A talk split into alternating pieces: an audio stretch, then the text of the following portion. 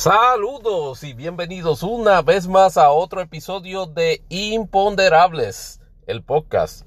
El podcast que hace las preguntas incómodas para acomodar, incomodar, perdón, para acomodar, no, para incomodar gente incómoda. Tony Barrios acá del otro lado de, del espectro de transmisión, dándole las gracias a este por, su sintonía.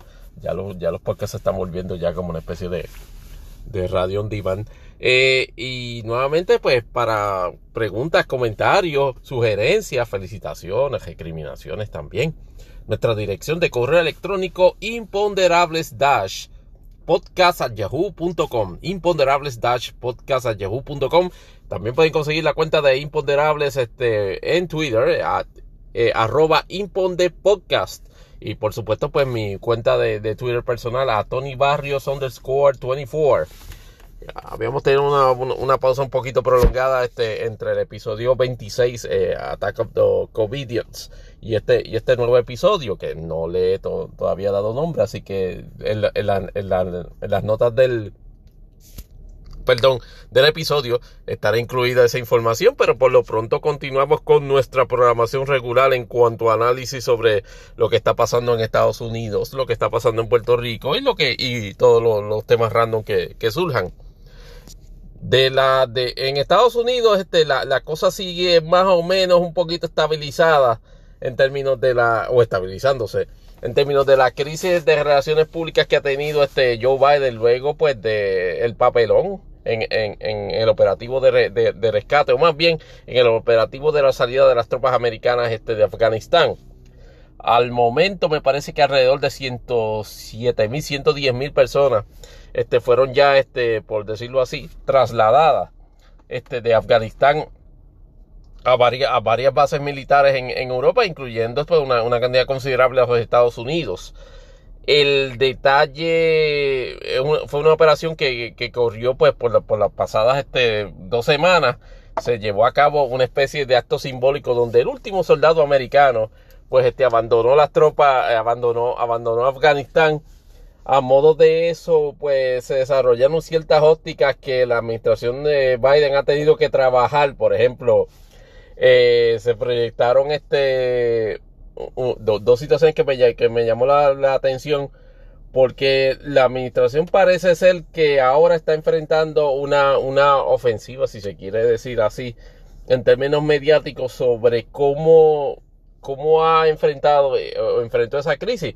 Vimos que efectivamente le explotó precisamente por, la, por, el error en el cálculo de la forma y manera en que se iba a dar la transición del, del gobierno. Luego pues fue criticado precisamente por el manejo atropellado que se dio en cuanto a eso. Este, en términos de cómo se hizo este, el traslado de personas, colaboradores este, del gobierno de los Estados Unidos durante todos esos años e inclusive este, ciudadanos de Afganistán que deseaban abandonar el país por, por la transición que se iba a dar en ese momento, particularmente si es mujer, mujeres afganas, este, tomando en consideración pues este, la, la base filosófica este, de, de el régimen de el talibán.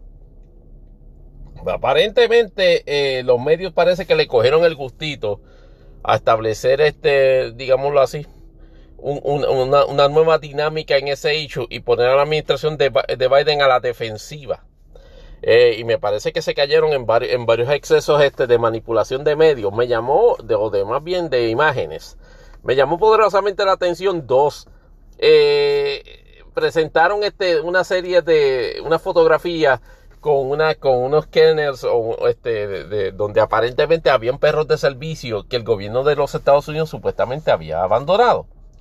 Eh, otra de las imágenes que presentaron fue la de una persona que aparentemente iba, estaba siendo movida con un helicóptero militar de los que había abandonado el gobierno de Estados Unidos, el ejército, pero que ahora estaba en manos del talibán, con una persona que aparentemente estaba este, sujeta por el cuello de ese helicóptero.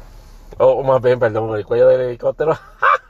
primer blooper, me refiero básicamente que la persona está sujeta por el cuello mientras el helicóptero lo estaba elevando.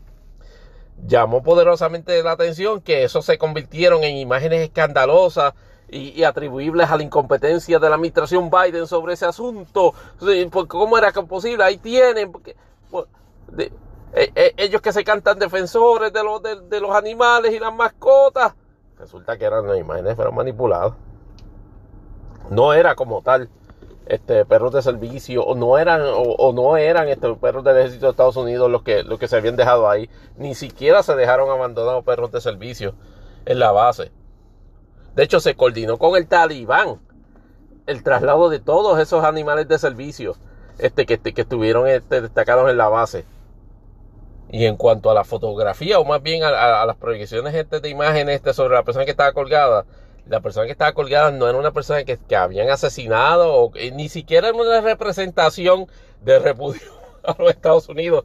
Era simplemente que aunque a un, a un, soldado, a un funcionario del talibán, lo colgaron con arneses por, la, por los hombros.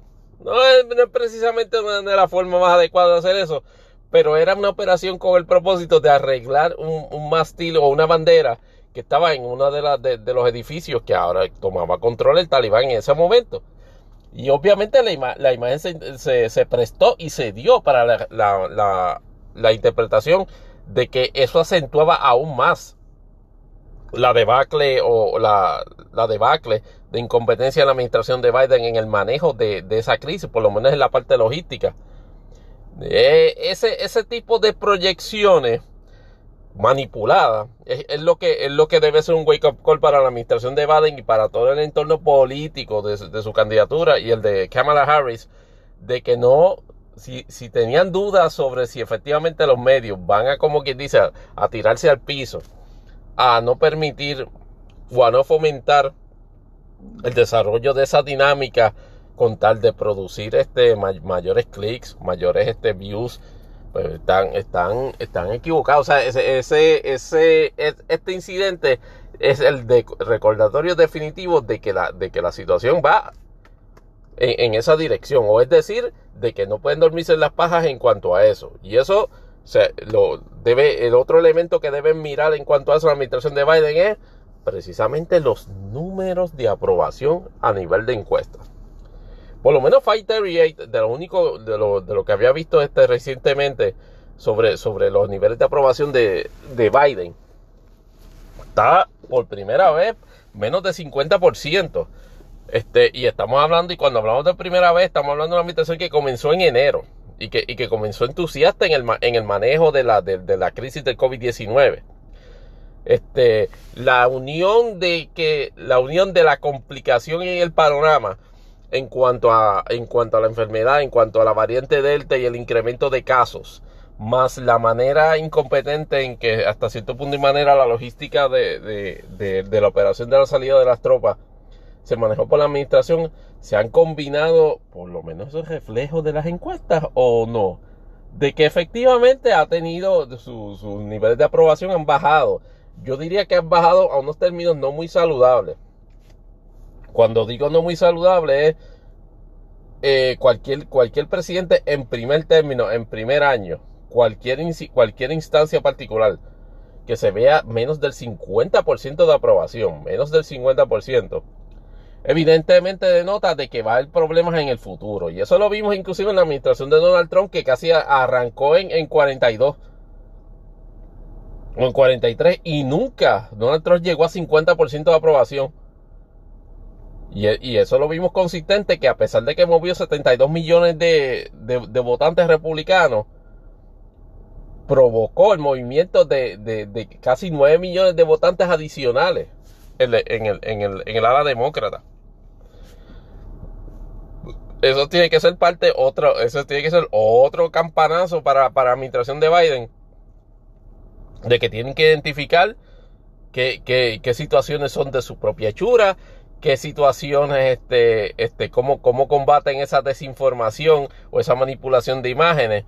Se me había olvidado también mencionar que hubo otro, otro, otro incidente donde literalmente manipularon un encuentro que tuvo con el nuevo primer ministro de Israel, el nuevo presidente de Israel, donde proyectaron de que Biden se había, se había dormido en, en, ese, en, ese, en esa reunión, este, o esa reunión que inclusive este se mostró a los medios este, en Casablanca cuando, cuando, cuando lo invitó, y proyectaron de que se había dormido cuando en realidad no, es un video manipulado, pero la proyección de que Biden estaba dormido en esa reunión con el nuevo presidente de Israel, este, le, da la vuelta al mundo y, y, es, es pasmoso, es pasmoso ver la cantidad de gente que yo, en el contexto de planteamiento serio, que, que, presentan esas imágenes y, la, y, le, y le dan y le dan y hacen categorizaciones de que son reales. La cuando claramente están manipuladas, y uno se queda como que, mano, ¿cómo pueden ser tan, tan, tan obviamente tan caripelado de, este, de, de, proyectar como cierto algo que está manipulado? Es un efecto que usted multiplíquelo por cientos de miles y, ese, y ese es el, la pesadilla en términos mediáticos que tiene la administración de Biden en este momento. Está, le, le, hay dulce para manipular su imagen o para manipular tropiezos o para manipular situaciones y amplificarlas. Y el, y el, aparato político en Casablanca y en la administración de Biden tiene que, tiene que estar pendiente a eso. Los números eh, está percolando hasta cierta forma y manera en la percepción pública de, de, su desempeño. COVID-19 obviamente es, una, es, un, es un aspecto de eso en el cual se, se puede manejar ciertamente, este, digamos, distribuciones de responsabilidades, particularmente en las crisis, en las monumentales crisis estas de incompetencia que está enfrentando Florida y Texas sobre el manejo de, sobre el manejo de la enfermedad. Y, en, y eso podemos hablar este, eh, luego en, en, este episodio del podcast sobre efectivamente este, qué tan a la defensiva inclusive ya le está afectando a, a, a Ron DeSantis, al gobernador de la Florida, en, en, cuanto a ese, en cuanto a esa situación. Pero en el manejo de Afganistán, inclusive en, el, desarrollo de, legislación pendiente y controversial, por ejemplo, como la de la ley o el bill este, de, presupuesto, que como ya ustedes como hemos discutido en, este, en, otros episodios de este podcast, eh, es, un, es, un, plan bastante ambicioso que ronda los casi 4 trillones de dólares, más bien 3.5 trillones de dólares. Y en cuanto a ese asunto particular, ahora que lo, que lo traemos a colación en el, en el episodio, el tirijala con el ala conservadora demócrata sigue dándose a niveles este de que Joe Manchin le volvió a reiterar en una, en una columna de opinión, interesantemente en el Wall Street Journal, este, de que, de que no, de que se inclinaba a no, a no darle paso a ese, por lo menos a él con, con su voto a favorecer la aprobación de ese bill de 3.5 trillones. Él entiende que el clima económico y el, y el de manejo de, de posibilidades de futuros desastres, y me imagino que se refiere es a presencia de variantes futuras de, de COVID-19. Él entiende que, de que, el, gobierno debe hacer una pausa en lo que él percibe que es una actitud de Estado benefactor este, con todas esas concesiones y, y, y esas inyecciones económicas descomunales a programas este, de beneficencia, a programas de desarrollo económico a, y, otros tipos que, que, van, que encaran ese, ese, ese presupuesto de 3.5 trillones. Eso no se quedó este, sin respuesta, particularmente de la alta gerencia del Senado demócrata a través del, líder de la mayoría del Senado, este, Charles Schumer. Le dijo, mira, este, eh, eh, bajo ninguna circunstancia eso está, eso está trayendo o por lo menos complicando la situación con respecto al panorama de, la evaluación legislativa que se vaya a hacer de ese, de ese bill. La realidad es que por lo menos hasta ahora tiene dos votos, dos votos menos. Es decir, Manchin y Cinema. Son, los dos que están en, contra, en, contra de, en contra de eso. Este, y yo no veo que, sean posibles, en, por lo menos en la forma como está más o menos este, estructurado este, el, el, bill, la ley, el proyecto legislativo. No los veo a ellos bajo ninguna circunstancia este, eh, movidos a cambiar su, su, punto de vista. Me parece que se está cambiando y se está tratando de aplicar un poquito de arte marcial este con, con particularmente con Manchin.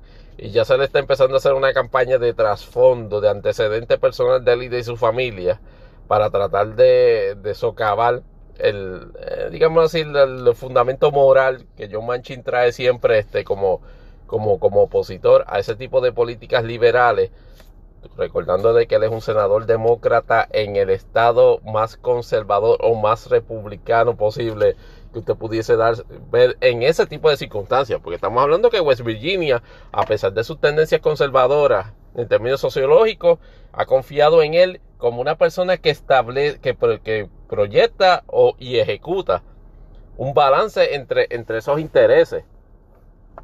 Porque si John Manchin fuese una persona de proyección progresista en, en, West Virginia, hace rato que estuviera lavando cajas en vez de ser este, en vez de haber sido senador. Pero, pero, en, pero, en, pero en ese sentido, no, no deja mucho espacio a él y a la senadora Cinema de, de, Arizona a que, a que tengan este cambio de, postura. Veremos a ver qué pasa en, el trasfondo, porque me parece que en, este mes de septiembre es que se reanuda este, la, actividad este de la actividad congresional.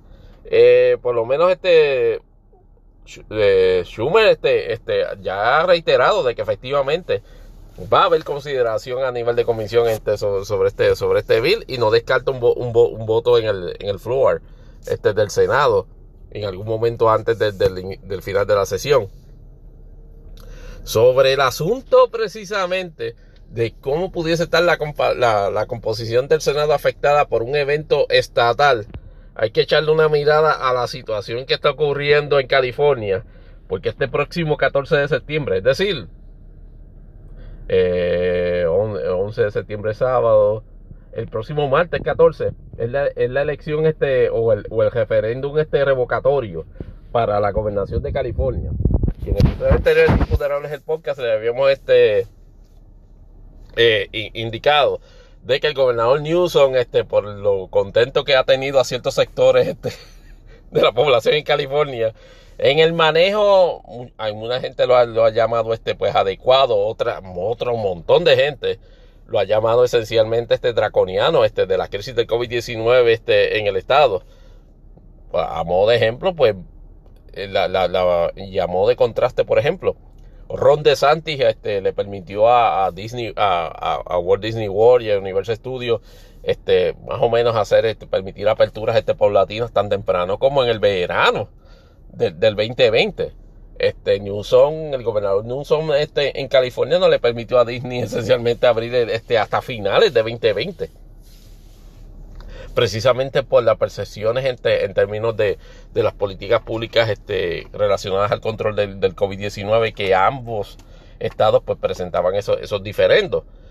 La percepción pública en California movió a ellos un descontento general. No sé si necesariamente exclusivamente por, por la forma en que el gobernador estaba llevando a cabo esa política de control del COVID-19 o por otras razones, pero por lo menos gente este de, eh, eh, digámoslo así, de persuasiones este, contrarias a los intereses este, del gobernador Newsom, mayoritariamente republicano, llevaron a cabo el procedimiento de recogido de firmas o de peticiones para efectivamente habilitar la, celebración del referéndum revocatorio se llegó al threshold de, de, la firma que se iba a dar. De hecho, se le concedió un término adicional este, conforme, conforme a disposiciones este de, de las leyes del Estado de California para efectivamente cumplir con ello.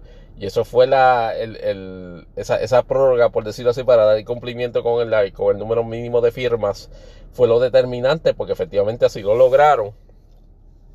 Hasta donde tenemos entendido, eh, el, el, el, asunto corre de la siguiente forma. Este es un referéndum revocatorio que, por cierto, eh, este, se ha realizado en varias ocasiones en, California. Este, inclusive en una de ellas, pues, pues permitió este, que Arnold Schwarzenegger, como nosotros le decíamos, este, Arnold Sugar Daddy, este, llegara a la presidencia de California. Un momento que en, en que, en política de California, en aquel momento y en, la, y el momento actual, siempre será recordado porque Arnold, eh, Schwarzenegger, a, pesar de ser este o conformar el molde de, de, eh, de, gente de, de, gente de Hollywood que viene a gobernar su, su gobernación de su gobernación en California fue bien recordada o por lo menos este fue apreciada las contribuciones que hizo como gobernador. Particularmente su salida fue un poquito accidentada este luego luego particularmente este tomando en cuenta de, de su de su fallout del clan Kennedy por toda la situación que tuvo este con, con, la situación de infidelidad con, con, una, con, una, con una sirvienta y pues obviamente pues el, divorcio posterior este de, de Maya Shriver. Este, pero, pero en, términos de, de, la historia política de California, la gobernación de Arnold Schwarzenegger, a pesar de que entró, de que entró como un gobernador, este, donde, este, producto de un referéndum revocatorio, siempre, siempre ha sido, pues, digamos, ha tenido en alta estima y es, una nota positiva, es más bien es un, es un, aspecto este, positivo en la historia política de California. En el caso de Newsom, enfrenta la posibilidad de que si se logra el 50% de, de los votos a la pregunta de si desea remover al gobernador Newsom de su puesto de gobernador, eh, enfrentaría precisamente ese escenario de que se sea removido, se necesita el 50% y, y, uno para efectivamente eh, revocar ese mandato del gobernador Newsom. El, el referéndum revocatorio entonces incluye una segunda pregunta. De prevalecer el sí de prevalecer el sí en la consulta de revocar a Newsom, ¿quién usted entiende, quién debe ser el nuevo gobernador de California? Y, y, han salido, y, se, calculan que casi 50 candidatos hay en esa papeleta, o por lo menos en esa, en esa boleta de la votación, este, y de, de, todos los partidos, demócratas, republicanos, de, este, independientes, este, charlatanes, you name it recordarán este que Caitlyn Jenner fue una de, las de las primeras que públicamente este, trató de usar este, su, su influencia, eh, si se quiere llamar así, este, positiva en, en, el espectro político, social y cultural de California para insinuar de que ella sería este, este excelente candidata para, para la gobernación de California. Con lo que no contaba es que este fotuto, este talk show host, este me parece que se llama este Larry, Reed, Larry Erdel, que es contribuyente o, o, es panelista en Fox News, este, se iba a tirar de, lleno como, como, el candidato, como candidato republicano a la, a la gobernación de California en ese proceso, compitiendo con todos los demás, los 40, 50 este, otros candidatos, pero es el que más prominencia ha, tenido en, en las últimas semanas. Sin embargo, no le ha ido muy bien porque la, de un tiempo para acá, este, la, opción del no, en, por lo menos en la mayoría de las encuestas, ha estado ya por encima de 10 puntos este, de, ventaja sobre el sí. Así que en, ese sentido, en, ese sentido la, situación parece, parece estar más calmada, estar más sosegada para el gobernador Newsom en cuanto a las posibilidades de que sea revocado su mandato. Sin embargo, sin embargo, los demócratas no se han dado de fiar y ya han establecido que para este fin de semana van a llevar este, los heavy guns este, a, cierres de campaña y concientización y rally, incluyendo pero no limitado al presidente de los Estados Unidos de América, que es el oficial demócrata de mayor rango en el gobierno de, en el gobierno, en el gobierno federal, que es el presidente Biden no se quieren correr la chamba o el, riesgo de efectivamente perder esa, esa, candidatura a la gobernación. O esa gobernación. Porque tiene efectos políticos negativos ante el imponderable de, de que, que, que, tanto en juego estén aquí. Pues bastante. Empezando por la óptica de que California, que es la meca del pensamiento progresivo o, o, libertino también, como se le quiere, como le llaman algunos este, grupos de este, conservadores sería todo un poema que en el medio de, de, este primero seis o siete meses este de la administración de Biden se produzca una debacle tal que, que percole en el, en, en, en, el esquema de poder este, a nivel de Estado y que, una, y que un baluarte demócrata como California. Cuando digo baluarte demócrata, en los últimos años, no necesariamente toda su historia política, pero por lo menos los últimos ocho años este California ha estado sólido este, este demócrata y lo, ha, y lo ha movido sin lugar a dudas. En los últimos cuatro, esos últimos cuatro la administración de Donald Trump, movió a California a convertirse en, en, en, en nuestra rabioso este, estado este demócrata. Que un gobernador demócrata de ese estado sea revocado proyecta una óptica fatal en términos ideológicos en el Partido Demócrata. Pero en términos de, en términos de poder político, complica aún más las cosas. Porque lo que no sabíamos y nos enteramos es que la, la, la una de las senadoras de California, la senadora Diane, eh, Diane Feinstein o Feinstein, siempre tenemos esta confusión con, con la pronunciación de su apellido. Ella ya tiene 88 años. Este, y hay una especulación en, los círculos políticos de California, inclusive los nacionales, de que la, la senadora este, debería considerar su retiro. Este, obviamente, acuérdense que esto es este, por elección. El término en el cual ella está en la actualidad vence nada más y nada menos que en 2025. Eh, pero eh, pero ah, parece que se le está haciendo un poco de presión para, para que abandone el puesto. Pero la situación que puede darse es Dios no lo quiera y ella tenga una complicación de salud que se, que se tenga que salir, si se da un referéndum revocatorio, se trae a un gobernador republicano y la senadora Feinstein, que es demócrata, eh, anuncia su retiro o, se indispone para continuar en el puesto de senadora, el gobernador es el que tiene la facultad de nombrar a su sucesor. Si eso ocurre en algún punto antes de 2022, antes de 20 de 2022, antes de noviembre de, 2022 o inclusive luego de 2022 pudiese, pudiese cambiar la dinámica de, de, de, estructura de poder en el Senado republicano versus demócrata, porque sería un gobernador republicano con toda seguridad el que nombra. Entendemos que el, el, que, el que sería el gobernador sí gana, pero es altamente probable que no.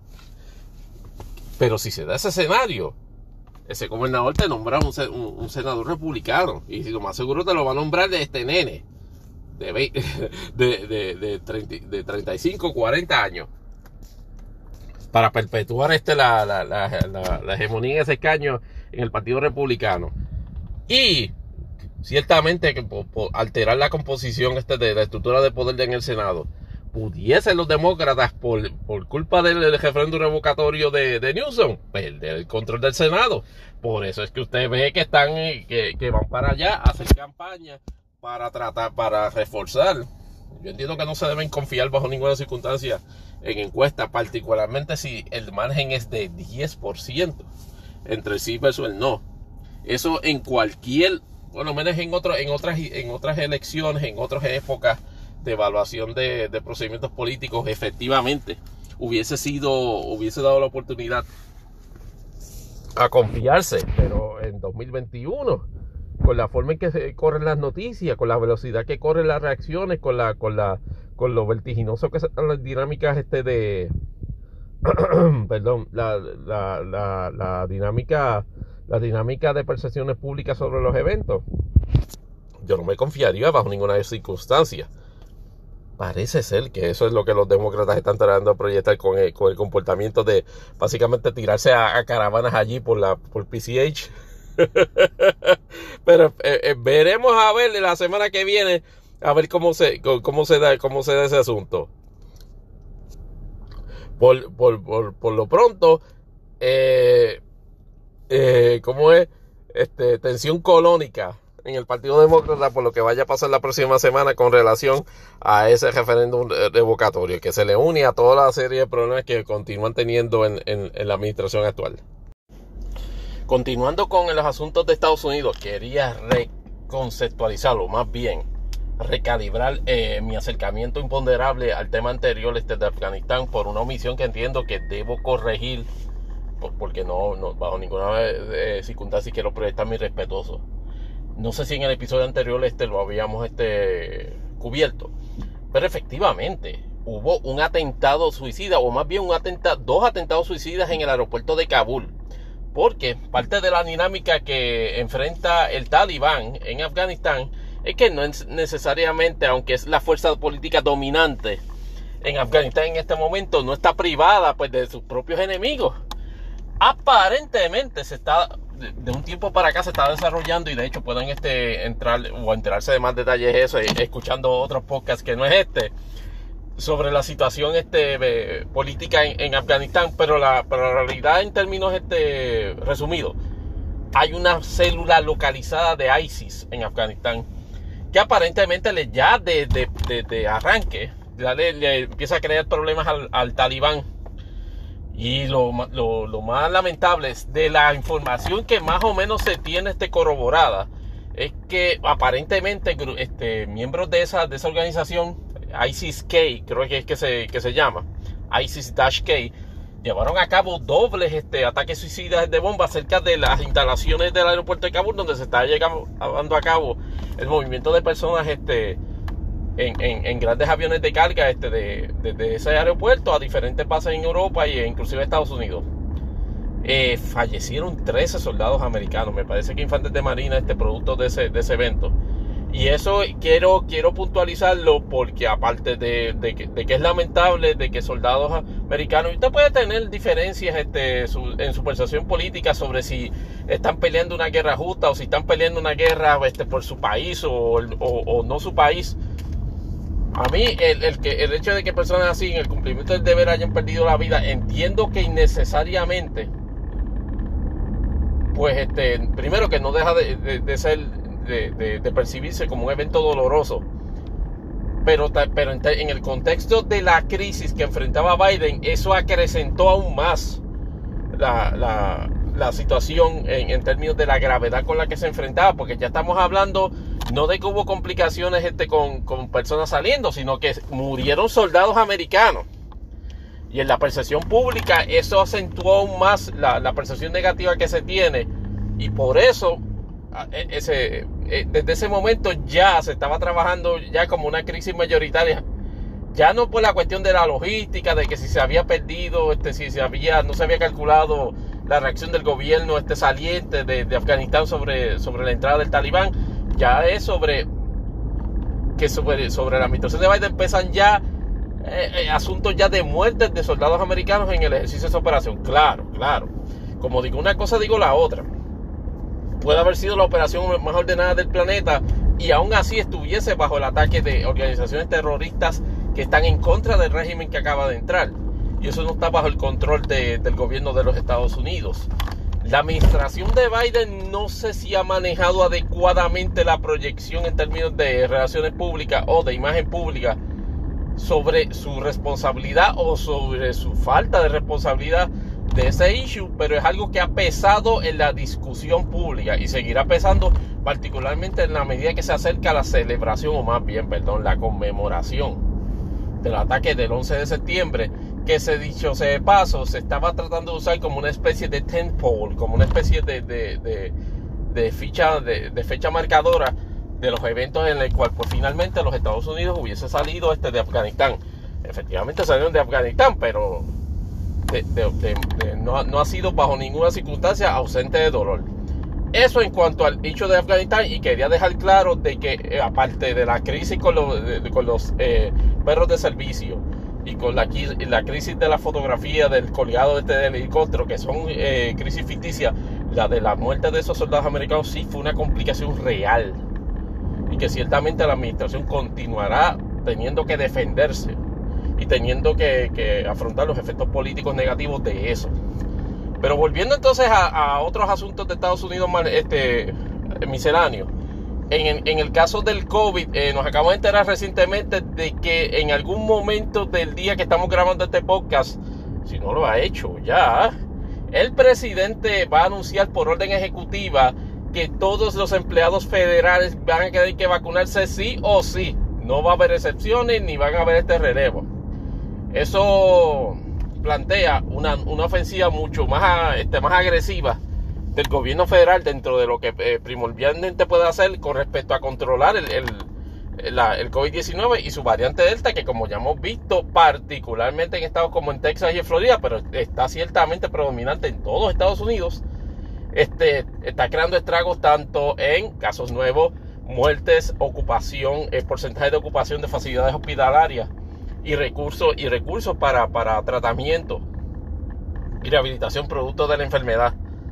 En ese sentido, la, el gobierno federal también se apresta a abrir flanco en términos de, de, promover acciones civiles contra estados, por ejemplo, como Florida y Texas, que precisamente están en esos movimientos de prohibir este, a condados o a divisiones municipales en, su, en, su, en sus estados llevar a cabo este, mandatos o restricciones en términos de imponer el uso de mascarillas u otros tipos de medidas para el control del COVID-19. A nivel judicial, a, nivel judicial local, en el estado de la Florida, a Ron DeSantis le ha, tenido una rachita este, casi igual de mala que la de los New York Yankees. En términos de que luego de que sea, en, tribunal de primera instancia estatal eh, eh, eh, no, no le fallaran a favor de una, de una petición este, de interdicto, este, congelación este, a la, unas determinaciones de dos o tres condados este, que aprobaron el uso de mandatorio de mascarilla, el, el gobernador fue al tribunal, o el gobierno del estado, fue al tribunal apelativo estatal, el tribunal apelativo estatal se le confirmó.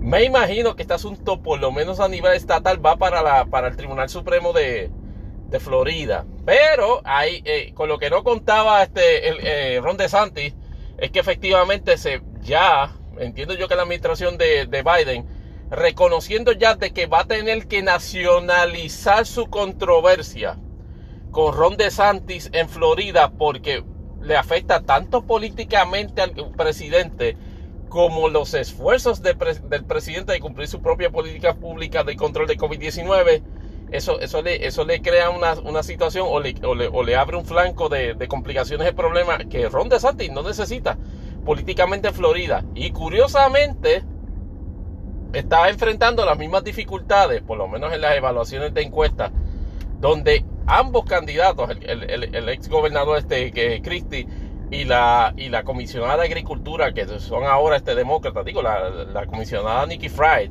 este, eh, siempre ha sido demócrata, pero, este, pero el ex gobernador Christie este, pues, antes era republicano y ahora se está presentando como una alternativa en el Partido Demócrata en Florida para las elecciones. Ambos, este, este, lo, ambos efectivamente lo, lo están derrotando en encuestas. Claro, las encuestas en Florida en ese sentido ya lo vimos por lo menos en la elección en general de 2020, no son necesariamente un, barómetro un barómetro fiel de lo que pudiese pasar a, final de, noviembre. Ah, en noviembre 2022, claro está. Pero es, es importante hacer los énfasis. Ron DeSantis ganó su elección para la gobernación por medio por ciento contra un candidato que obviamente tenía, llevaba un momento muy bueno en aquella época, que era el señor Gilliam, elementos de sus circunstancias personales y de su idiosincrasia, curiosamente que se manifestaron luego de su derrota política, este, hubiesen creado un escándalo o una complicación política mayor para, el Partido Demócrata, pero aún así entiendo de que, de que de otra manera, quizás el hecho de que Gilliam no era tan conocido en toda Florida, este, o, no tenía tanta exposición en aquel momento, permitió de que el respaldo, el empuje que Donald Trump en ese momento le dio a Ron DeSantis fuese suficiente para aguantar el empuje que, estaba dando este Gilliam, Andrew Gilliam en ese momento. Yo no sé si ahora mismo, sin la, sin la existencia de, ese empuje, le dé le dé a Ron DeSantis la oportunidad precisamente este, de llevar a cabo o repetir esa misma hazaña en las elecciones ahora gubernamentales o gubernatoriales del 2022. Déjame ver qué otro asunto era lo que estábamos mirando aquí en cuanto a Estados Unidos. Oh, sí. Eh, la comisión de... ¿Se acuerdan la comisión que, que montó la Cámara para los incidentes del día 6 de enero? Esa comisión ha estado este, dando como quien dice bandazos, pero a la pregunta de si los republicanos este, que pudiesen estar afectados por lo, por lo que se investiga allí están un poco aprensivos, por no decir cagados, perdonando la palabra, es el hecho de que aparentemente esa comisión, que por cierto nombró a Liz Cheney este vice, vice vice chairman de esa, de esa comisión, que por ser este una representante republicana tiene, tiene una posición de bastante poder. Demócratas tienen que tener, dicho sea de paso, cuidado con eso, porque pudiese rebotarle más adelante en el proceso. Pero por el momento lo que sí está creando controversia es un anuncio velado ya de miembros de esa comisión, de la comisión de la, de, de la comisión de verdad de la Cámara relacionados a los incidentes de la insurrección del 6 de enero, que están en disposición de solicitar de las compañías de teléfonos este, en Estados Unidos, eh, récords de llamadas e, e, inclusive intercambios de mensajes de texto de, diferentes números que ellos entiendan que me parece que están relacionados a gente que, que estaban, que actores políticos, este, como interventores o como, o como facilitadores de todo ese proceso. Allá salió Kevin McCarthy y y Marjorie, y, y Taylor Green me parece, a, sacar pecho y a inclusive a amenazar. Este, yo lo entiendo como en, una en una proyección, en, un discurso tipo mafia, de que las compañías este, de compañías de teléfonos, este, de informática de comunicaciones que le, que le, que le pase información a que le, que, le pase información al Congreso o, esta, o esa comisión del 6, del 6 de enero, este va para abajo, le vamos a bajar el dedo yo. Oiga, pero ¿qué, le pasa a esos muchachos? Bajo, la, bajo el contexto de una investigación congresual, el Congreso tiene la facultad de solicitar lo que sea. Así que yo veo bien difícil, particularmente gente que no está en el comité, y este, solicitar algún tipo de, o lograr algún tipo de remedio judicial que no les permitiese este, efectivamente, o, que no le permitiese a, esa comisión congresional obtener récord de esos documentos. Pero yo no sé si vayamos a ver el principio de, los trabajos de esa comisión en términos de, de fines de testigos este, relacionados a la planificación, ejecución y, secuela de los eventos de insurrección del 6 de enero. Dudo que vayamos a ver algún asunto comenzado antes, antes de que se acabe la sesión congresional actual pero si se da, esperen ciertamente bastantes momentos sexy este, para, para televisión en el sentido de que se le va a hacer preguntas particulares este, a, a, personas que tengan que ver, eh, tuvieron que ver este, con eso particularmente de la administración de Donald Trump. Así que no, de, no descarten inclusive que en un momento dado Donald Trump sea este, citado a declarar o, funcionarios de la administración de Trump.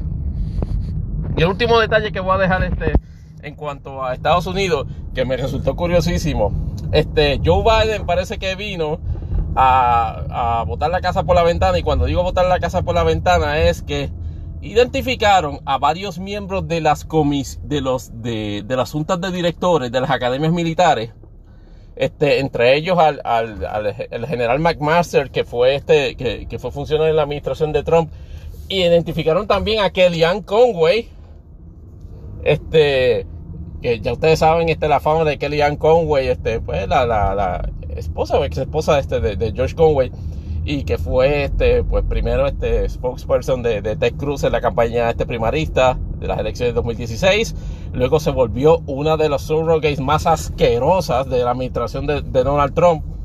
Este, y obviamente, pues terminó como quien dice su, su, su ciclo de notoriedad terminó en una nota un poco penosa donde estuvo envuelta en un drama doméstico este, con, su, con, su esposo y, o, con su ex esposo y, su hija Claudia Conway y toda una serie de situaciones este, extrañas este, que, estaban pasando en, ese entorno familiar. Pues resulta que Trump, uno de los regalitos que le dio a, eh, a él, a ella, perdóname, y por cierto, al ex secretario de prensa John Spicer fue nombrarlos en la junta de, de varias de esas academias militares. Esas academias normalmente son este, con, términos de tiempo y normalmente o tradicionalmente presidentes entrantes han respetado ciertos nombramientos allí que se, que, se hacen este, cuando fueron este, hechos por presidentes salientes. En este caso, Joe Biden, viéndole el pedigree a dos o tres personas que están allí, particularmente al general McMaster, este, a Sean Spicer y a, a Kellyanne Conway, eh, le notificó a todos los miembros de esa junta, muchachos, eh, recojan bártulo porque se van, se van hoy. Tienen hasta las 6 de la tarde de hoy para, para, para presentar su carta de renuncia o van para afuera. Y ahí ya cuadraron un staging político, por lo menos que Lian Conway, que le escribió una carta larguísima, no, que el que debe renunciar es usted, presidente. Yo no voy a renunciar. En, ese contexto, eh, he visto reacciones este, pues extrañas, por ejemplo, de que, de que están, de que están reconociendo de que, por ejemplo, hay un artículo de Axios que, creó este un poco de controversia porque planteó este que Biden estaba eh, creando, alterando toda una dinámica este de, de tradición en, en las juntas de esas academias militares. Entonces el artículo no, bajo ninguna circunstancia, se para, pero ni por un solo segundo, hacer un examen de, de qué personas son las que estuviesen ahí envueltas en, en el issue. Es decir, no reconoce que es una anomalía institucional que fotutos, paquineros este, de política de Estados Unidos a sueldo, particularmente con Sean Spicer y, Kellyanne Conway, se mantengan en, ese, en esas juntas de academias militares a modo de lleva y trae, a modo de backdoors para la administración Trump para, enterar, para enterarse de, toda una serie de detalles. Y eso la administración de Biden lo reconoció en ese momento y lo que, y lo que está haciendo en términos políticos es dentro de lo que ha querido ser este como, como conciliador o, civil en la forma que se ha tratado con la administración saliente, ha tirado la raya en ese hecho particular y básicamente ha venido guns blazing. Esa es la realidad. En, en ese hecho particular vino a picar cabeza. Políticamente, me parece que la administración Biden está haciendo el cálculo, está haciendo un cálculo del costo político y entiende que le cuesta políticamente más pagarle a Kenyan Conway, a Chance Spicer, para que sean backdoor de Trump a sueldo, vis a vis cualquier proyección negativa que se tenga. Después de todo, son, son puestos de confianza en, esa, en esas academias. Y en ese sentido, el la administración de Biden está ejerciendo su prerrogativa de solicitarles este, que se vayan. Porque anatema a la administración de, de, de Biden, sin duda y históricamente se ha probado, son en el caso de Puerto Rico, la realidad es que por lo menos Pedro Pierluisi está, está trabajando con su propio este, infierno personal. De, en, por lo menos creo que tiene dos, dos, dos, pullas ese tridente. A lo mejor en el análisis llegamos a una tercera puya. Pero lo que es Luma y la situación del COVID, particularmente con la dinámica particularizada que hemos visto en la, en la discusión este, entre en, en, las tendencias que se, que se han hecho este, por, el, modo de pensar de los de, los llamados anti-vaxxers, eh, le ha creado unas complicaciones tanto en la proyección que aparentemente él quiere hacer sobre la eficiencia que tiene este Luma como, como ente pues, pues, de canalizador de los servicios de energía de Puerto Rico y todos los esfuerzos que está haciendo el gobierno para controlar el COVID-19. Pero vamos por parte. En cuanto a Luma, por alguna razón particular, y no empece a toda la hilera de, apagones este, que están ocurriendo, de incidentes provocados por lo que se ve. Y a lo mejor me pueden correr, dicho sea de paso, escribiéndome a impon de este podcast escribiéndome esa dirección, me pueden dar esta corrección sobre, sobre esa percepción. Pero la operación ya, este, a, ¿cuánto? Vamos, como 3, 4 meses ya de Luma, ha resultado ser bastante ineficiente y de hecho, más allá de lo tolerable para una compañía que supuestamente había, se había familiarizado con el servicio eléctrico de Puerto Rico este, unos meses atrás, unos meses antes de la vigencia de su contrato. Eh, la, existencia de apagones este, consistentemente en, el sistema eléctrico, de incidentes de, apagones, digamos, este, no, no generales, pero masivos, es cada vez más frecuente y a pesar de que agraciadamente la temporada de huracanes nos está tratando bien, pero hey, estamos llegando pues a la pregunta de si esto se ha acabado en una temporada de huracanes, es imponderable, debo contestar que far from over. Aquí estamos básicamente en el pic. Septiembre es el, eh, es el mes caliente para, para eso, pero gracias a Dios hasta ahora hemos corrido ya los primeros 10 días sin novedad, eh, gracias este, a, la, a la nube de polvo del Sahara que perenne parece que es impulsada por un abanico de estos este, industriales lascos este, allá en el desierto del Sahara. Así que ese abaniquito hay que darle este, mucho, mucho amor y cariño, como si fuese plantita eléctrica. Y hablando de plantita eléctrica, la situación, a pesar de que climatológicamente ha bajado, bajaría de, ordinario, las ansiedades del público en general. la, incompetencia de Luma en el manejo del sistema eléctrico de Puerto Rico ha elevado aún más la, las ansiedades del pueblo. Y encima de eso hay unas proyecciones de la corporación de que por alguna razón entienden de que este es el momento adecuado para sucesivamente estar solicitando aumentos de salario, de salario, de tarifa de, energía eléctrica, no por ajuste de combustible. alude han aludido al hecho de que los apagones no le han permitido este, que se consuma la energía eléctrica que a su vez deberían estar facturando y por consiguiente necesitan este, una reestructuración de tarifa. El colmo de lo, de lo absurdo de ese planteamiento es y, ante el imponderable de cómo, cómo ustedes creen que va a reaccionar el gobierno de Puerto Rico. Pedro Pierluisi se ha convertido en un mampriolo de Luma. Estamos hablando de que estamos que estamos está en su segundo año de administración. No, perdóneme, está en su primer año de administración. Y Pedro Pierluisi ha escogido en este momento treparse a la más fatídica de las, de las lomas, de la halda, y allí declarar su muerte diciendo que yo, este, cada vez que tiene la oportunidad de decir, decir algo sobre Luma, lo que dice es que Luma está llevando a cabo este, la tarea de forma eficiente.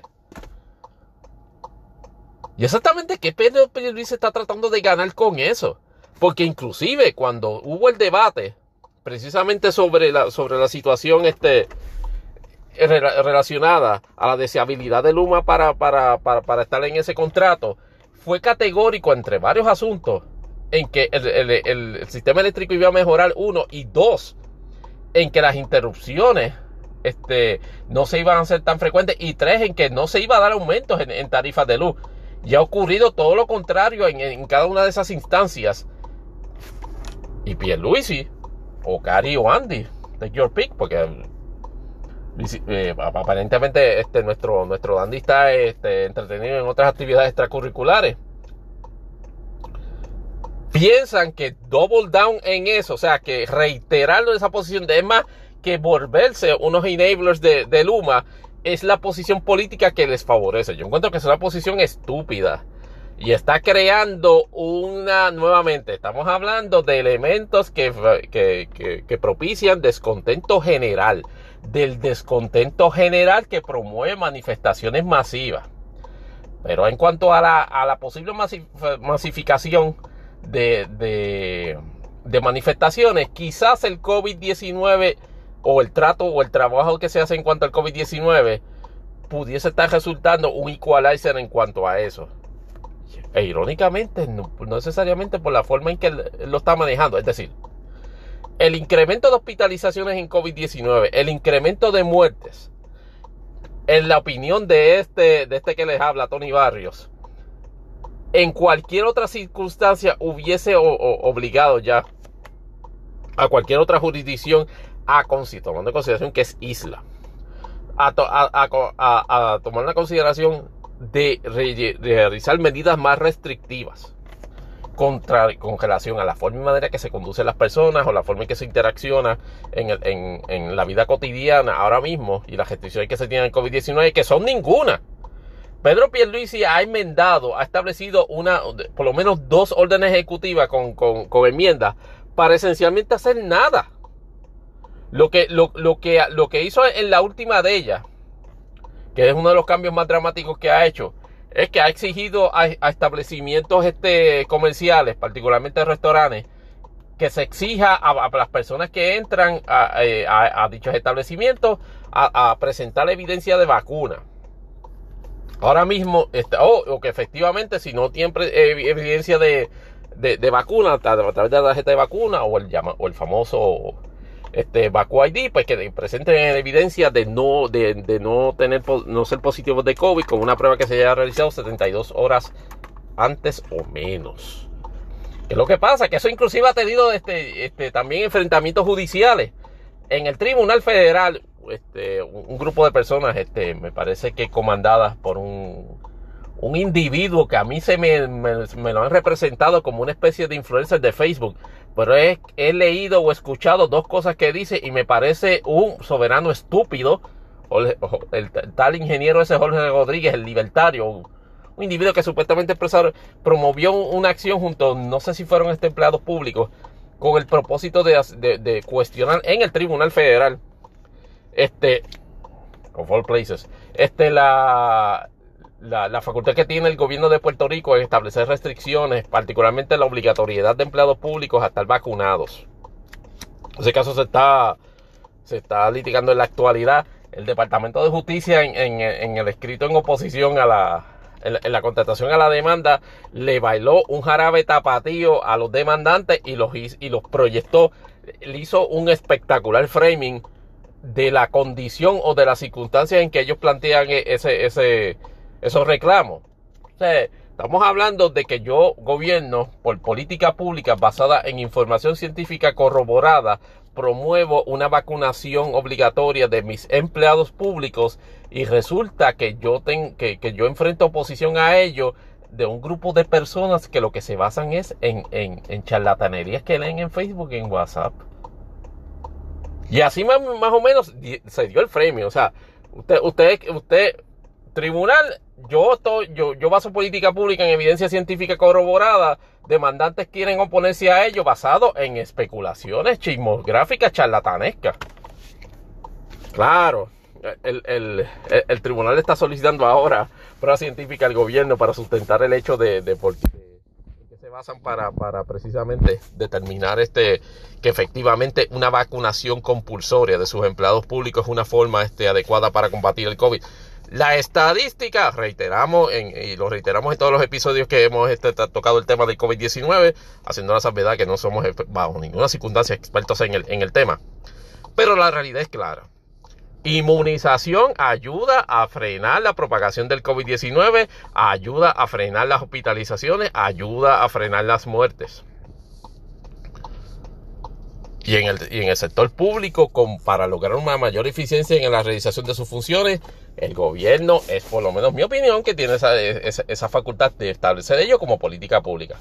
Veremos a ver cómo le resuelve el Tribunal Federal, el Tribunal de Distrito Federal, eh, en, en esa controversia dudo sinceramente que el libertario y los demandantes en ese caso este, vayan a resolverle, vayan a resolverle favorablemente. Pero veremos qué, qué, qué va a pasar ahí. Y ahora redondeando los, los, temas locales, eh, irónicamente tenemos que entrar a, a, un, a, un, tema que tocamos en el segmento anterior. Eh, Recuerdan que les había indicado que Biden venía a bajar con una orden ejecutiva relacionado a imposiciones más severas, o más bien condiciones más severas para las pruebas de COVID-19.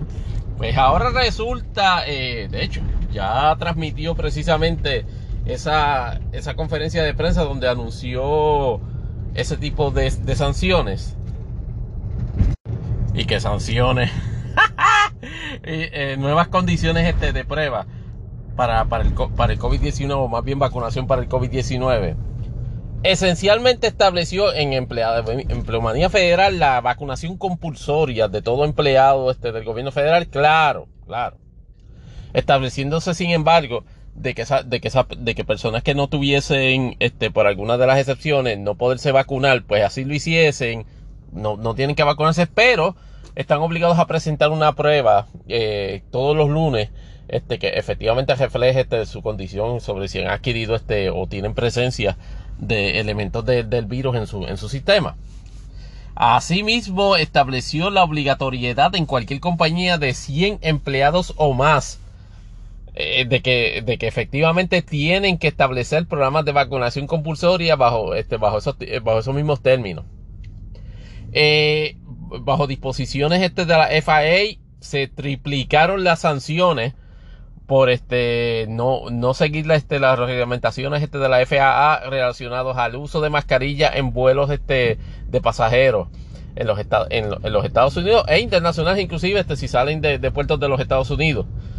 Eh, la, situación estuvo enmarcada por una diatriba bastante, bastante severa de Biden. Y de hecho, esto es parte del esfuerzo de la administración de Biden de hacer un reframing de, de, los issues tratar de, de, por, por, decirlo así, esquinear, como decimos los boricuas, el issue de Afganistán un tanto y centrar el asunto en algo que se tiene un poco más de control, que es irónicamente la lucha contra el COVID-19.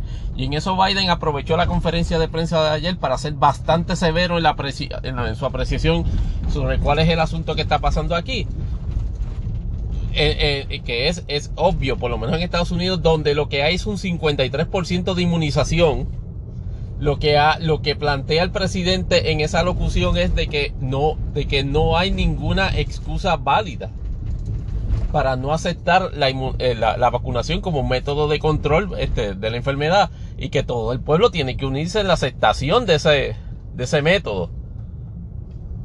E inclusive utilizó un término de, de, en el sentido de que, de que, de que el gobierno o de que o de que la público en general está perdiendo la paciencia con esa con esa percepción este pues este eh, cómo se diría este este obcecada relacionada, relacionada a ese asunto. Y entonces, este, lo que promueve, lo que promueve es a efectivamente aplicar un ejercicio de fuerza bruta en términos de la vacunación en este, en este, en este momento. ¿Cuál sería, cuál sería el, la reacción de, los elementos de, opinión pública en el área conservadora? Pues imagínense, ahora sí que le pusieron la suástica este, a Joe Biden, proyectando este, de, de toda forma y manera de que esto es una gestapo en términos de, ah, no, no, nos quieren imponer a la traga la vacuna. Y yo, pues, este, eso eh, es una cuestión de una medida de control. Y eso, hay formas inclusive más severas este, de, establecer control. Yo entiendo es que políticamente no necesariamente redundarían, número uno, en cumplir con el objetivo de la inmunización. Y dos, y dos, este, le, resultaría contraproducente políticamente a Biden si efectivamente la transiciona a, ellas. Pero entonces, volviendo entonces a Puerto Rico, precisamente en el marco de esa noticia, me resulta comiquísimo, por no decir este, estúpidamente ridículo, del gobernador Pedro Pierluisi hacer una locución, pero a los 0.0 segundos, casi como, como visceral, casi como instintiva. Ay, nosotros vamos a evaluar si vamos a cumplir con las, con las disposiciones de, la orden ejecutiva. Y con el debido respeto al señor gobernador, pero ¿quién carajo le, le dijo a él que, tiene, que, se tiene la facultad de negar elementos de una orden ejecutiva este presidencial? La orden ejecutiva establece claramente lo que establece, es decir, en el contexto de empresas que tengan 100 empleados o más, las órdenes ejecutivas del gobernador o leyes tienen que ajustarse a esa orden ejecutiva del presidente. O sea que la orden ejecutiva actual tiene que exigir, tiene que ser modificada a los términos de que, de que, se, de que cumpla con las disposiciones de la orden ejecutiva del, del presidente. Es decir, obligar a toda compañía que tiene más de 100 empleados a establecer esquema compulsorio de vacunación o, para modo de excepción, con las excepciones, claro está, de eh, por razones médicas o por razones este, de, filosofía religiosa. Ah, este, hablando precisamente del, del, aspecto, del aspecto local, del mal manejo o de la crisis que tiene desinformación el COVID, lo, que, lo que faltaba en Puerto Rico también ya se ha proliferado el uso, el uso, ya se prolifera en Puerto Rico el uso de este medicamento este para caballos, que, se que a su vez se ha proliferado como un elemento de desinformación. Eh, no, recuerdo bien el nombre, pero ese, ese medicamento que se utiliza en, medicina veterinaria, este, se, está, se está ya estirando, se ha recetado este por, por, por médicos, no se sabe si veterinarios, generalistas, y ya hay gente acudiendo a lugares que en vez de vacunarse, están, están inquiriendo sobre, sobre ese medicamento. Y para mí es, eh, eh, eh, es, el colmo del absurdo. De la información que se tiene sobre ese medicamento no tan solo no ayuda a mejorar el, a, combatir este, la enfermedad, sino que inclusive puede resultar en complicaciones, en complicaciones severas por, por efectos secundarios. E inclusive envenenamiento. Pero allá van este, gente este, y que haciendo filas en clínicas veterinarias para recibir ese medicamento que es para caballos. Y entonces a mí me, yo, encuentro fascinante como, como los medios eh, en, Puerto Rico particularmente, y lo digo, y lo digo así, romantizan seguida la, acción de, de, una persona que evidentemente está incumpliendo con la ley, que está violando la ley, que está delinquiendo. Me lo mostraron en el caso del doctor Norman González Chaco. No, que él tiene 28, eh, eh, que él tiene 8 este, mil personas allí acuden al, consultorio. Le, toman una declaración en récord diciendo, no, que aquí viene gente que no es de, la denominación religiosa. Wow, perdonen el ruido un poquito estruendoso, pero estoy, estoy en la calle. Esto es una de las ventajas de, del servicio Anchor, que puedes este, básicamente grabar tu podcast on the go. Pero volviendo entonces al tema, eh, romantizaron la figura de Toco eh, Chacón. Inclusive ves a gente, como dije hace un par, de episodios atrás, a Jay Fonseca romantizando. Yo no sé si eso es ilegal. Carajo, es ilegal. Por la orden ejecutiva del, gobernador, la, declaración de, la persona en términos de su afiliación o su adhesión a una secta religiosa tiene que, y la del ministro que así lo certifica, tienen que ser de la misma denominación. No es que tú vas este como si fuese, como si fuese un salvicarro.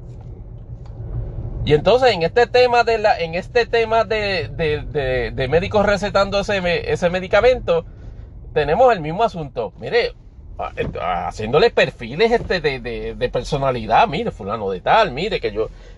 Eso es ilegal. Eso es práctica ilegal de la medicina. Y tomando conocimiento y en, consideración del conocimiento científico que tienen esas personas, se está haciendo con intención criminal. Obviamente no con intención criminal de, matar a las personas. Puede inclusive serlo. Si se toma en consideración de que el conocimiento científico en la, en la, en la disciplina de la medicina les permitiría a ellos razonablemente pensar que efectivamente en vez de estar dándole una cura o en vez de dar dándole un tratamiento rehabilitador, los están envenenando. Y que meramente están respondiendo a una especulación por lucro personal. Así que en ese sentido, es una situación que nuevamente vemos a los, a los medios romantizando la, la el, carácter, las actitudes ilegales eh, o, la, comisión de delitos ilegales. Y eso lo vimos en esta semana también, romantizando a un individuo que, se le había dado un alto eh, varias veces corriendo una motora, en, este, en, me parece que fue en, no sé si fue en el Expreso Valdeoriotti o en el Luis Muñoz Rivera. Y los agentes de la policía, de, la, de todas las maneras posibles, intentaron detenerlo Obviamente es una persona que ve en motora y ellos estaban a su vez en vehículos de motor. En el balance delicado de, la, de, las acciones que llevaron a cabo, pues ciertamente hubo un intercambio donde se, esa persona se cayó al suelo. Y entonces este, e, empieza una serie de, comentarios u opiniones razonables este, sobre los diferentes, este, sobre los diferentes este, aspectos de, ese incidente. Y es razonable también de un lado a otro pensar este, quién de los dos obró mal. Lo que no está razonable, y por lo menos en la opinión de, eh, en mi opinión, a la pregunta de si, de si el riesgo o la, o la posibilidad de que haya abuso policíaco le permite a gente sencillamente delinquir y no estar sujeto a detención por parte de las autoridades cada vez que están en esa actitud de delinquir, pues mire, lamentable, lamentablemente no, no puede ser así. El mismo ejemplo ocurrió en una situación similar, en una pelea que se formó en la placita, donde agentes de la Policía Municipal de San Juan estuvieron de observadores pasivos. En un acto donde por lo menos dos o tres personas estaban intercambiando golpes. O sea, estaban viendo agresiones y estaban viendo alteraciones a la paz. Y los agentes de la Policía Municipal no intervienen. Gracias a Dios que ninguno de los que estuvo envuelto en la pelea sacó un arma de fuego y, se la vació allí a, los que estaban interviniendo o inclusive a los propios agentes de la policía. La parte del podcast la van a adorar con el... Pero perdónenme, este, se, hace cada vez un poquito, se hace a veces difícil, más bien, este, tener la oportunidad de grabar en estudio, allá en Expansion Studios. Y nada, este, todo sea por sacar el episodio, todo sea por, por, por seguir produciendo este contenido que con mucho cariño este, lo hacemos. Hablando de, hablando de ley, eh, de procesos judiciales y procesos criminales, ayer se formó eh, un titingo, en, particularmente en el, en el ámbito académico jurídico, porque el Tribunal Supremo emitió una resolución, el Tribunal Supremo de Puerto Rico, emitió una resolución donde adoptaba las normas ya establecidas en los, en los, casos este de, de, de veredicto unánime de, de jurado este, que ya había adoptado a su vez el Tribunal Supremo de Estados Unidos que, había resuelto ya de que es inconstitucional eh, cualquier sistema de valoración, más bien de, decisión este de un jurado que permita la emisión de un veredicto que no sea unánime. Eh, habíamos discutido, no sé si en este podcast de forma directa, me parece que sí, e inclusive este, tuve, tuve, una, tuve un, un, thread bastante interesante hace dos o tres años con, con Of All People, María Milagro Charboniel, sobre ese hecho. Era en el momento en que la Cámara de Representantes estaba tratando de, de, mediante legislación, darle un carácter de retroactividad a, a, esa disposición del Tribunal Supremo de los Estados Unidos. Eh, recuerdo, y la, y la, conversación está bastante interesante. Si la, si la encuentro otra vez, que de hecho debe estar este, la, la, posteo allá en Twitter. Recuerden, Tony Barrios underscore 24. Y el planteamiento en aquel momento fue que el Tribunal Supremo de Puerto Rico, como una medida provisional, resolvió de que los casos eh, prospectivos a la fecha de la determinación que hizo el Tribunal Supremo de, Estados Unidos sobre ese asunto eran los que efectivamente se iban a considerar para la disposición o para, o para el planteamiento relacionado a la unanimidad en los veredictos de jurado. Y discutíamos en aquella ocasión de que Pablo Casellas, of all people también, era un, irónicamente uno de los beneficiados porque en honor a la verdad, el planteamiento de que su veredicto de culpabilidad en el, en el caso de asesinato fue producto de un, de un jurado no unánime, pues era un, eh, un planteamiento que él consistentemente ha hecho.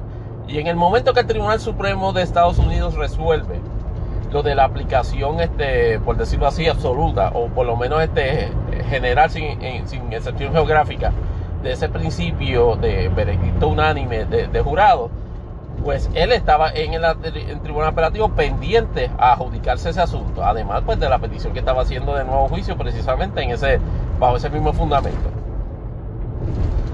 Eh, hasta donde tengo entendido, hasta donde tengo entendido, intentos de enmendar la ley o de, o de enmendar disposiciones del Código Penal sobre ese asunto, particularmente en el, en el hecho velado de, estos, de estos que yo llamo apologistas este, criminalistas, es decir, eh, compañeros abogados, y ya ustedes saben quiénes son los que se, que, se, que se manejan en medios en esa, en esa actitud, que yo, yo no tengo, en términos de la aplicabilidad de la justicia, yo no tengo problemas en que se corrijan injusticias.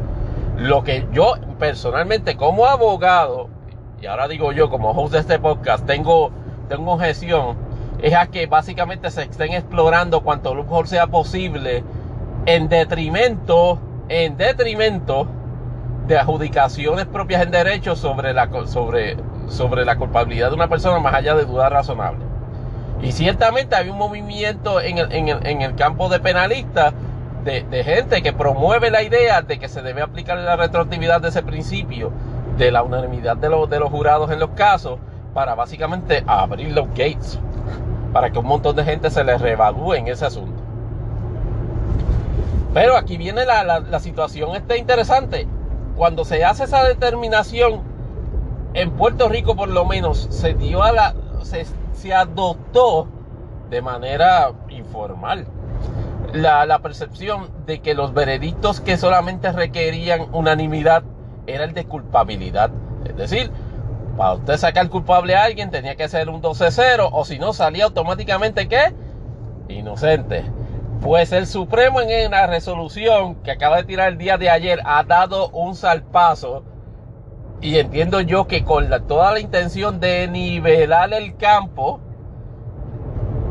anunciando que todo caso de manera prospectiva en el cual no se haya sido sometido a la consideración de un jurado, el tribunal de primera instancia que esté, que, esté viendo el mismo debe impartir instrucciones al jurado de que todo veredicto que se emita en, el, en el caso, bien sea de culpable o no culpable, tiene que mediar una determinación unánime de ese jurado. Ya, ve María, estaba, estaba, estaban esos este criminalistas o esos penalistas académicos. ¡Ay, Dios mío! Pero ¿cómo es que el Supremo se atreve a hacer eso? Es una violación de la Constitución.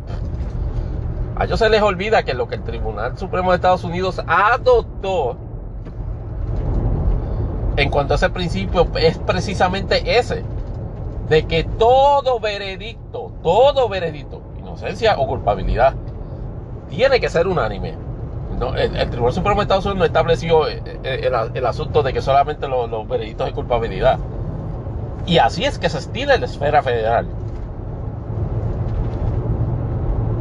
Si no hay, si no hay un acuerdo de unanimidad de emitir un veredicto unánime para culpabilidad o inocencia, eso representa entonces la figura del jurado trancado o este de home jury, como se dice en inglés, si ese es el caso, para ese delito particular que está siendo evaluado en ese momento el acusado, este, pues efectivamente eh, se, da una, se, anula, se anula, se anula el, proceso y entonces otra, este, hay una segunda oportunidad de promover un encauzamiento Y si en esa segunda ocasión llegan hasta el juicio, se somete a la consideración de un jurado y el jurado vuelve a trancarse y no poder llegar a un veredicto unánime de culpabilidad o inocencia, ahí queda este el asunto.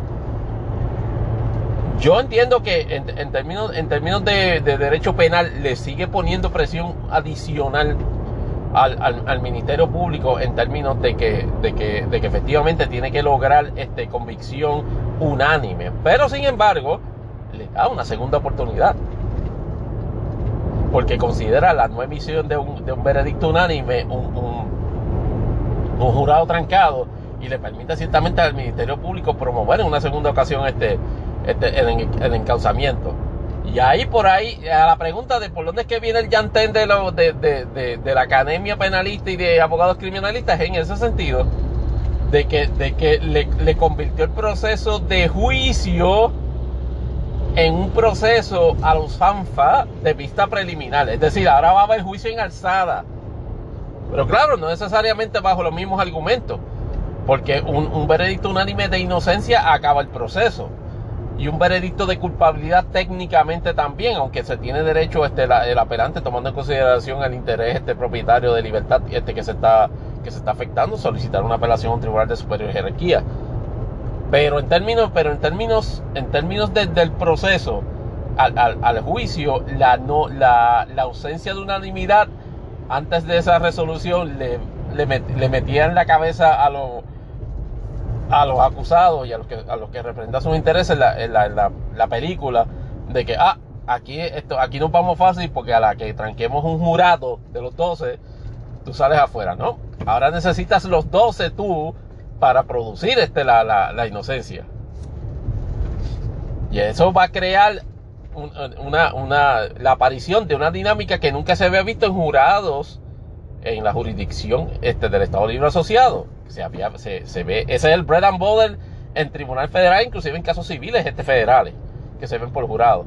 Pero en el, pero en el caso de, pero en casos este, penales, pero, pero en casos penales, en la jurisdicción estatal en Puerto, en Puerto Rico, esa dinámica se va, se va a dar. Es necesario que a los jurados se les reeduque en cuanto a procesos decisionales, a, las consecuencias de los mismos y qué consideraciones tienen que hacer a la hora de determinar este, si, si adoptan una cuestión de hecho como cierta y, y si esas este, adopciones de hecho este, permiten efectivamente emitir un veredicto multiplicado por 12.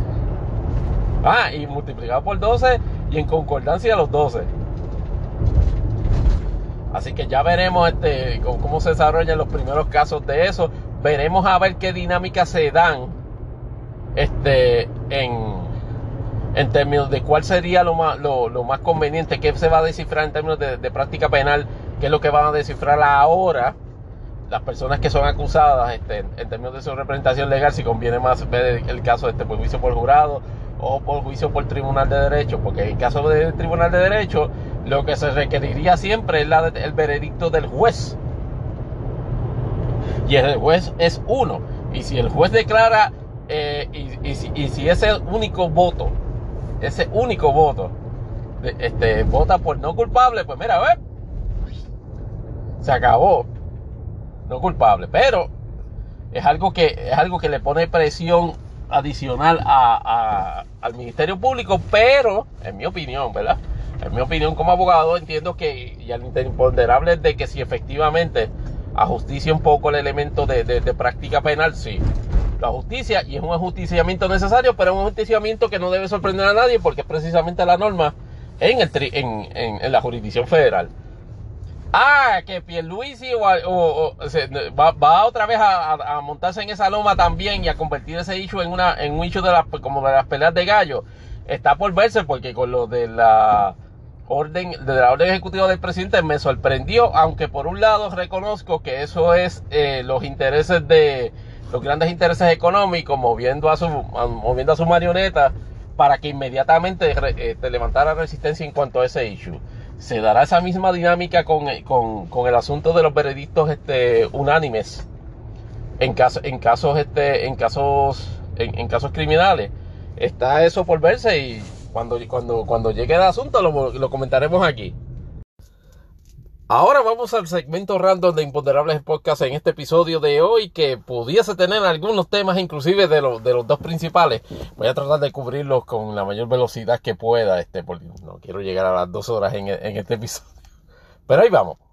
En el, en el campo político, eh, puedo, puedo indicar este como, como, como otro, tema adicional es que aparentemente están molestos, este, tienen buyer remorse, este, los, los, PNP, este, pasquineros estadistas, porque Elizabeth Torres, la premisa desquiciada, ya definitivamente dejó, dejó dicho, ay, mira qué bien, una notificación, este, e, en, en este momento, este, el teléfono, sonó bonita, espero que sí.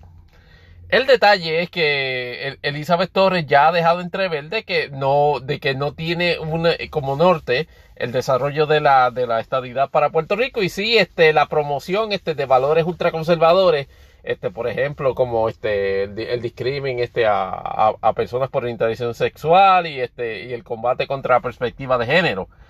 Eh, y entonces pues están teniendo buyer's remorse. En ese contexto me alegro porque los cogieron de soberanos pendejos y se, se les dijo, no en este, en 80 mil podcasts, en 80 mil este, elementos de opinión pública de que eso iba a pasar. Se lo merecen. Breguen con eso. Y hablando, y hablando de, y hablando de cogidos de pendejos, eh, eh, y para dejar el récord, el, el claro sobre, sobre el asunto, reconozco que la situación con respecto a la impugnación este de, del escaño de Ricky Rosselló como delegado del pueblo o como representante del Congreso en, en, en, en el Senado o representante congresional, lo como quiera que se le llame ese asunto, esencialmente culminó con una declaración un tanto aguada de, de la investigación que hizo el Departamento de Justicia relacionado a eso reconozco que efectivamente eh, detrás de este establecieron, yo entiendo que hasta cierto punto puede darse aguada, pero por otro lado también se puede decir que, es pragmático. De que mire, evidentemente hubo aquí este, este truqueo, hubo embuste en las representaciones de información que se hicieron. Los elementos de prueba que hay, sin embargo, no necesariamente permiten este, probar el caso más allá de dudas razonables. Es un assessment razonable.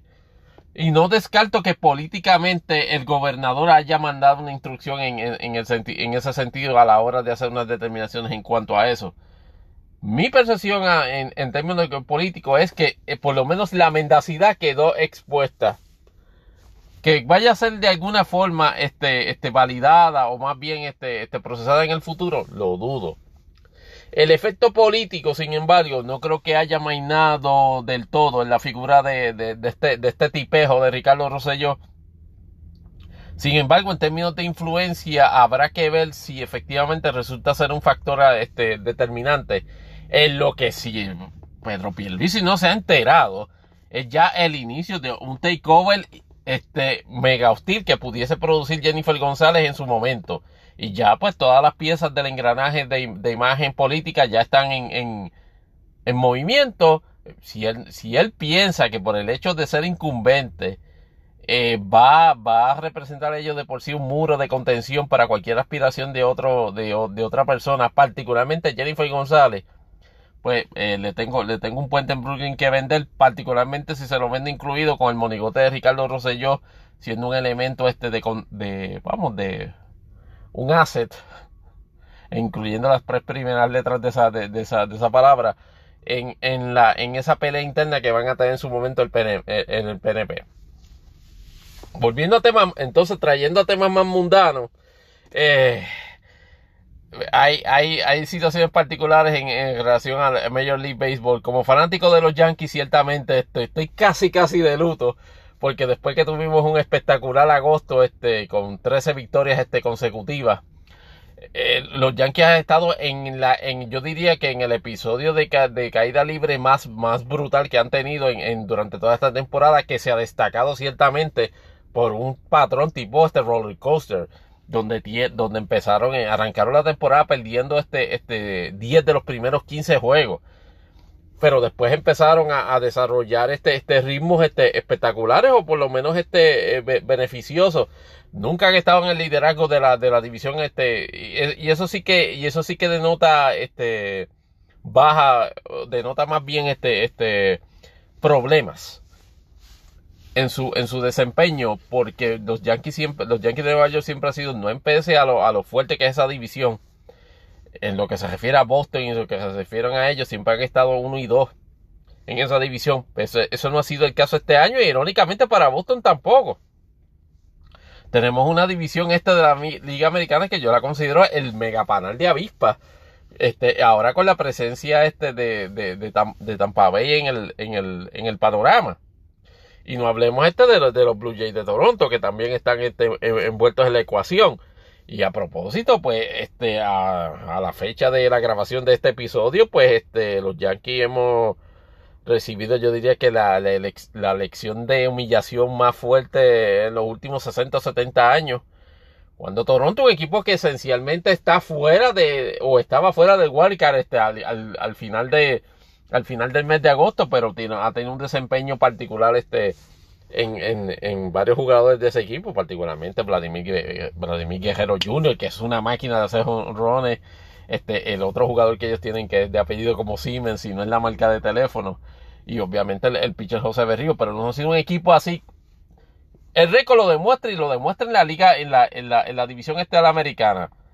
Los Yankees, luego de, de todos esos incidentes del papelón que se hizo en esa serie con Oakland, e inclusive viniendo de la serie que, que, que, se trabajó este con los Angelinos de California, después de ese, de ese fatídico tour en, en, en, en, la, costa oeste, pues lo, el último que se esperaba es que fueran barridos en esa serie de cuatro juegos con, con, Toronto. En ningún momento tuvieron el, el, liderazgo en ninguno de los juegos.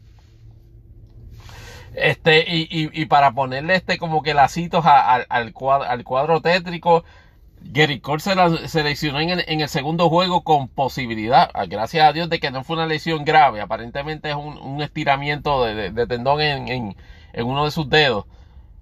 Pero lo más seguro que Gary Cole pierde otras dos, otras dos semanas, quizá un poquito menos, este, en, la, en la alineación. Una alineación que esté barata en términos de, en términos de lanzadores. Una, una, una alineación que Harold Chapman, lo que va, lo que, lo, un individuo que se trajo de los, de los Cubs de Chicago, de la temporada en sueño de los Cubs de Chicago, siendo este campeón de la Serie Mundial, lo único que está así, lo único que hace es desmoronarse cada vez que tiene la oportunidad de, de cerrar un juego, esté o no en ventaja a los Yankees. Y en esta serie, pues.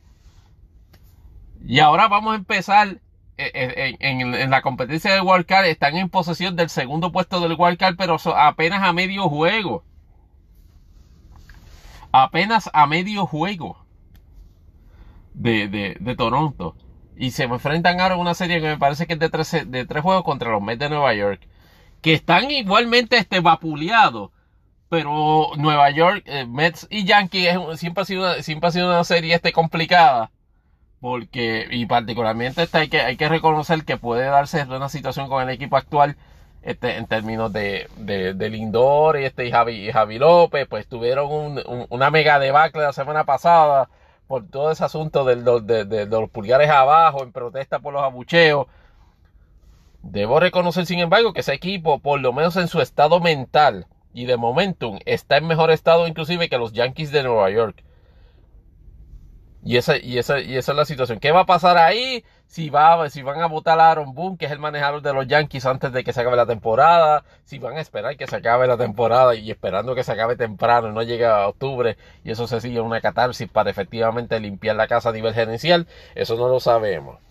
Entonces, en cuanto, en cuanto a anime, sigue, sigue sigue pues este toda la percepción positiva que se ha tenido con respecto a Evangelion este 3.0 más 1.0 Tries Upon a Time eh, y de nuevo les recuerdo y les agradezco que, si tienen la oportunidad escuchen e, ese, ese episodio de, en el cual hicimos el análisis de básicamente todo el elemento de, el fenómeno de Reveal of Evangelion eh, y me, llama poderosamente la atención. Tuve la oportunidad de estar en, dos o tres de, las sesiones de Twitch este, con los muchachos de, de Vacas este, saludos Dalma y Dalmas y compañía. Este, la, pasamos súper bien, particularmente este, este comentando este sobre las incidencias de que en el, en el, en el viewing party este para, para 3.0 y 1.1 más 1.0.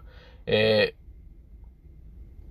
es, eh, eh, es, es, es, llamativo que por lo menos estaba mirando Rotten Tomatoes. Solamente tiene este 13 reviews hasta ahora, pero sigue sólida en 100%. No creo que con 13 reviews vaya a haber una certificación de Rotten Tomatoes porque me parece que se necesitan este alrededor de creo que son 30 o 40 reviews para, para emitir certificación. Llama la atención por lo menos que en el Viewer Score este 3.0 más 1.0 sigue en 93% ciertamente es una ciertamente es una película que en la comunidad este cinéfila o sinófila general este y en la comunidad de anime ha, sido recibida de manera muy positiva veremos a ver este que otro que, otros asuntos este evaluamos en términos de proveer contenido de Evangelion y de otra y de otra serie que por cierto una de las noticias en anime que me dio este este mucha felicidad es que TC Master Takagi-san le, le aprobaron una tercera temporada y le aprobaron una película. Oiga, si de las series eh, eh, que llaman el tipo Slice of Life, este, usted quiere ver alguna, una de las historias más chulísimas, más wholesome de, de, de, un romance escolar, tiene que ver TC Master Takagi-san. A mí Takagi-san me recuerda a mi esposa. Este, si, si los dos hubiésemos estado en escuela, en escuela intermedia, seríamos así porque, porque la, historia en los primeros dos seasons, el primero está en Crunchyroll, el segundo está en Netflix. No me pregunten por qué se dio esa dinámica. Pero este, el tercero se anunció y ya eh, aparentemente cuando se dice se anunció es que esencialmente está ya terminado porque en la fecha de estreno están hablando para enero 2022.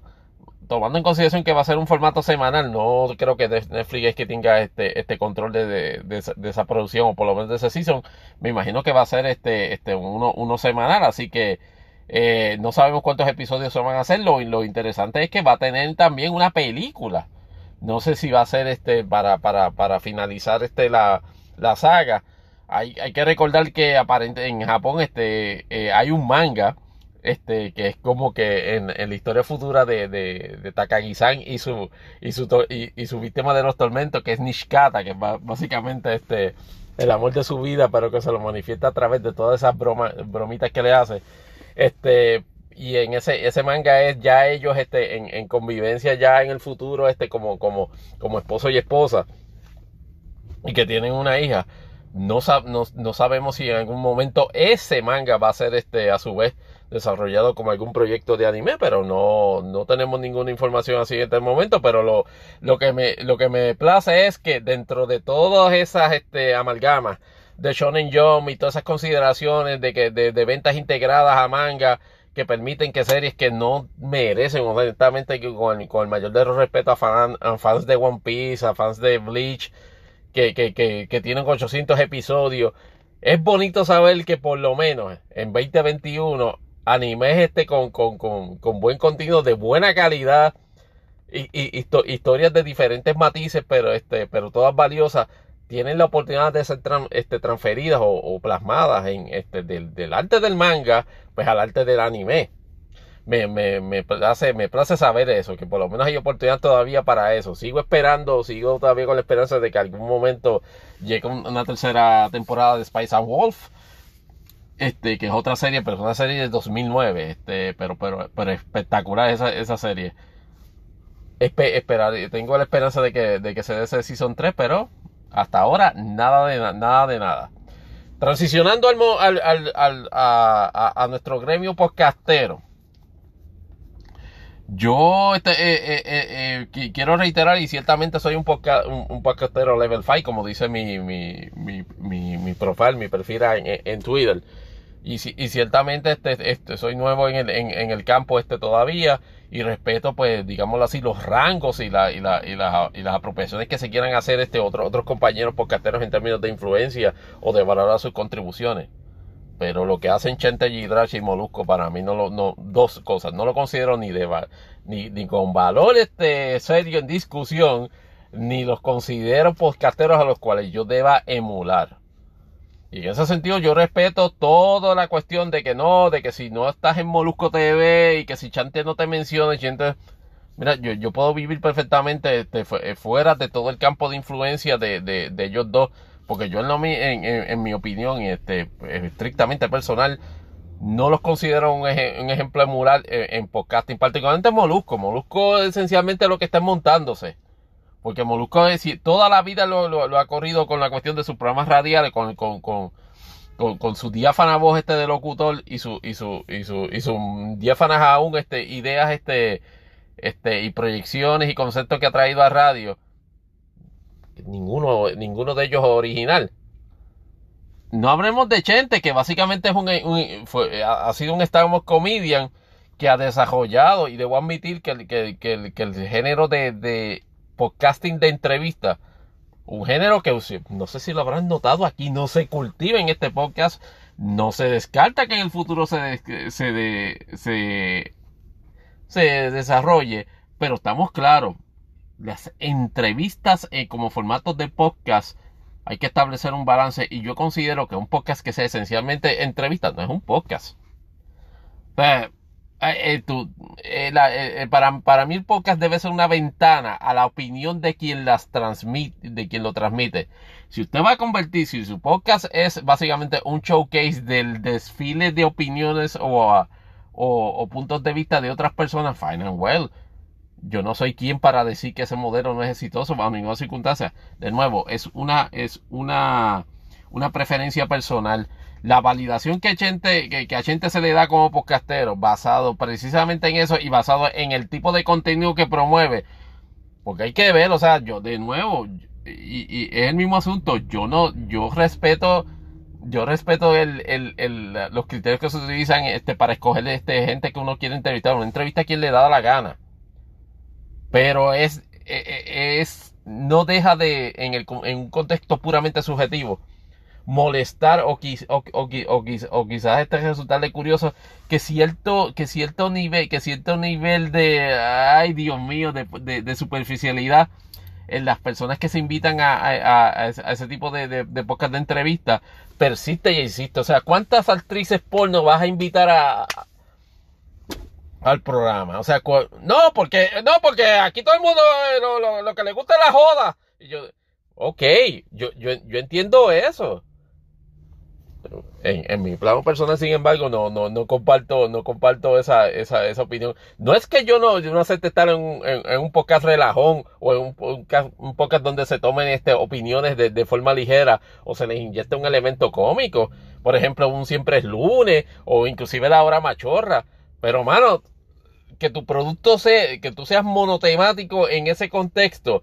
No, yo voy a hacer entrevistas y tienen que ser stripper y, y, estrellas porno. Stripper, estrellas porno. Y cuando digo estrellas porno es de, de, ambos sexos, o sea, estrellas, estrellas porno masculina y eh, femenina. O de los otros géneros también, inclusive. Aunque yo no, no sé si, si gente ha hecho este, ha traído personas, ahora que, que la mención, si ha traído este, este personas trans de, de, de ese mundo de, de, de la pornografía en, sus entrevistas.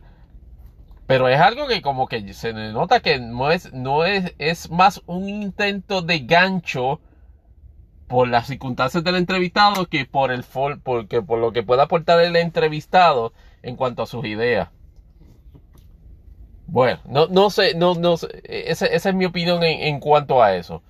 A lo mejor su, su millaje puede variar en eso y eso se lo respeto, particularmente si me han dado la oportunidad de escucharlo aquí en este episodio de Imponderables el podcast que por lo que veo voy a dar finalizado en este momento.